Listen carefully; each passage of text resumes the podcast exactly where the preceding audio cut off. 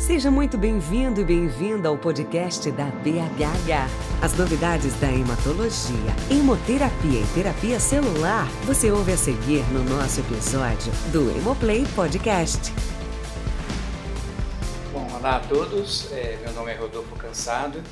É, eu tenho o prazer de estar aqui comigo a doutora Helena Grotto, que é médica, consultora laboratorial e nós estamos aqui no décimo encontro do Glóbulos Vermelhos e do Ferro da Associação Brasileira de Hematologia e Hemoterapia e nós participamos de uma mesa sobre a deficiência de ferro. E o que, que tem de, de, de, de importante, né, de relevante nessa mesa? Primeiro, a questão da anemia, que embora seja uma condição anormal, patológica, ela ainda é extremamente é, frequente né, não só no Brasil como no mundo, uma incidência de quase um quarto da população mundial é, com a, a, presença da anemia. E lembrando que de 60% a 70% das vezes a anemia é devido à, à deficiência de ferro. É, nós falamos também sobre o tratamento, o tratamento com o ferro oral, é, que já é utilizado há muitos anos, há mais de 40 anos, mas com algumas novidades nos últimos anos em relação a é, tanto a dose de se usar como a posologia em si, usar diariamente ou dias alternados. E a gente, é, as recomendações atuais são que a gente deva é, usar na dose até 100 miligramas de ferro alimentar por dia, usar diariamente e não mais fracionar a dose, ou seja, uma única dose diária, e na dose maior de 100 a 200 miligramas, que a gente faça o tratamento em dias alternados. Com isso, a gente tem um bom resultado em relação à, à eficácia do tratamento, diminui bastante a taxa de eventos adversos, que é um dos principais problemas para as pessoas que fazem o tratamento com é, o ferro oral. E uma outra aula, que foi justamente da doutora Helena, que é, a gente falou sobre a avaliação do reticulócito, que é um, um, um antigo parâmetro, mas que tem se usado é, mais recentemente. E eu queria então perguntar para a Helena, Helena, é, é, quais são as principais é, é, utilidades né, do, do reticulócito em termos da classificação das anemias e também em relação ao diagnóstico diferencial e, sobretudo, na utilização do reticulócito no paciente com doença renal crônica? É, o reticulócito, como você mesmo falou, é um parâmetro antigo, né? Durante muito tempo ele foi subutilizado, embora continue sendo, mas era mais ainda, porque era um teste que ele não tinha muita confiabilidade, era feito de uma maneira manual e isso aí aumentava muito a imprecisão do teste. Depois, com, o, com a vinda da automação em hematologia, a contagem reticulócito é, conseguiu retomar um pouco da sua credibilidade. Então, é, ele é um parâmetro extremamente importante porque ele te dá uma ideia de como que está a sua atividade em termos de medula. Né? Então, ele é importante tanto para diagnóstico, para você saber se aquela, é, aquela anemia que o paciente está tendo é de origem, vamos dizer, central, ou seja, algum problema na medula que de alguma maneira está interferindo na produção das hemácias, ou se é de origem, vamos dizer, mais periférica. Então, aquela hemácia que é produzida normalmente vai ser destruída na circulação. Então, nesse caso, você vai ter uma medula saudável dentro de um sangue que está sendo destruído na periferia. O que, que, a, o que, que a medula faz? Ela vai liberar esses reticulócitos para a circulação. Então, uma anemia com reticulocitose te fala a favor daquilo que a gente chama de uma anemia é, responsiva, né? ou, ou uh, de origem mais periférica. E aquelas anemias onde você tem um acometimento central, ou por falta de micronutriente, ou porque aquela, aquele aquela ambiente medular de alguma maneira está tá prejudicado, você tem a anemia, tem a hipóxia e o reticulócito não responde. Então aí você já faz um grande diferencial entre as anemias, né? Então você já começa uma primeira classificação da anemia.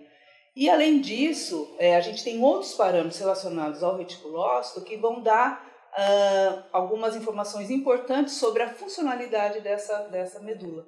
Então, um deles é o conteúdo de hemoglobina do reticulócito, que foi o que a gente apresentou hoje, por exemplo, que é, ele vai te dar uma medida da disponibilidade de ferro para eritropoiese.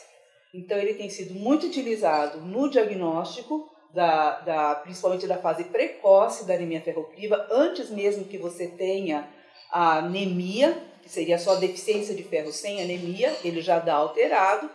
Ele tem uma outra vantagem, que ele não uh, sofre alterações dentro do processo infeccioso inflamatório que acontece com a ferritina, e esse é um problema, você fazer o diagnóstico da deficiência de ferro no paciente com uma doença inflamatória infecciosa associada. Como ele não sofre essa, essa, essa interferência, ele tem sido bastante utilizado nesse sentido. E aí vem então a utilidade dele dentro dos pacientes com doença renal crônica, que é um tipo de deficiência funcional do ferro, ou seja, você tem o ferro, ele está lá no estoque, só que ele não é disponibilizado para a eritropoiese.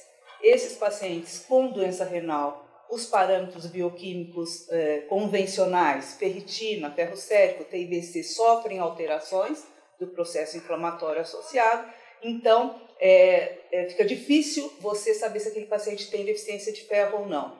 E por que, que isso é tão importante no paciente com, com doença renal, que será submetido, por exemplo, a um tratamento de reposição com agentes estimulantes da eritropoiese?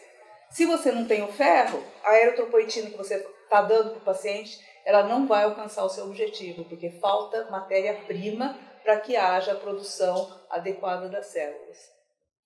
Muito bom. E é interessante ou é importante lembrar que o reticulose tem que ser pedido, né? Ah. Quer dizer, é, nós pedimos o hemograma e o hemograma deveria ser sempre vir é, pedido junto com o reticulose, justamente para a gente ter esses dois parâmetros, todos os dados é, é, do, do, hemograma associados aos dados do, é, do, do reticulócito. É, uma outra coisa que também nós é, conversamos, discutimos um pouco nesse evento, era justamente, é, além do fato né, da, da anemia ser uma condição patológica e a principal causa da anemia ser a deficiência de ferro, é a importância da investigação etiológica da anemia, ou seja, é, tem sempre ter alguma causa. E a gente comentou bastante sobre a mulher, né, em todas as fases é, da mulher, então, no período, é, na idade fértil, pela questão da menstruação, e um dos motivos importantes de causa de deficiência de ferro na mulher é o sangramento uterino anormal, pois um outro aspecto é em relação à gestação, é a taxa de anemia associada à deficiência de ferro na gestante, ela passa de 35, chegando a quase 40%, isso no Brasil, mas também é, no mundo. E o outro dado também importante é em relação à gastroplastia, nós comentamos, a cirurgia bariátrica hoje representa, segundo a Associação Brasileira de Cirurgia Bariátrica e Metabólica, é, são aproximadamente 70 mil pessoas submetidas à gastroplastia.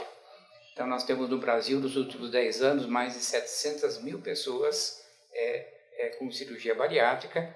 Lembrando que 75% dessas, dessas pessoas são mulheres, em geral idade reprodutiva, na faixa de 35 a, a 45 anos, e que é um aspecto importante porque é, há uma melhora importante em relação à redução do peso, em relação à redução de comorbidades, mas você cria outros problemas para essa essa pessoa após a, a cirurgia.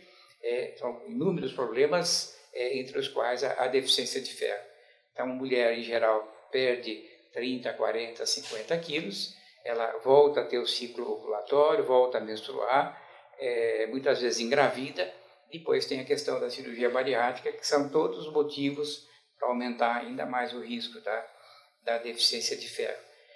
Um outro aspecto também é, importante é, sobretudo para os homens que não, não têm sangramento e para as mulheres pós-menopausa, é, com a presença de anemia por deficiência de ferro, é mandatório a avaliação do trato gastrointestinal, a endoscopia digestiva alta, a colonoscopia, porque a gente tem que identificar né, um, um fator então que está levando à perda de sangue, e isso pode ser tumor, pode ser uma ectasia vascular, pode ser um pólipo, um divertículo, e isso pode ser tratado, você resolve a questão, não só tratando a anemia por deficiência de ferro, mas resolvendo a causa da, do problema que leva à deficiência de ferro.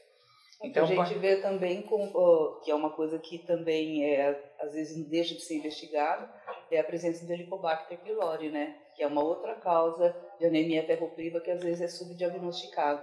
Que já foi demonstrado que se você tratar o Helicobacter, a anemia regride. Né? Então, ou doença celíaca, essas doenças é, que mexem com a absorção né, do, do ferro.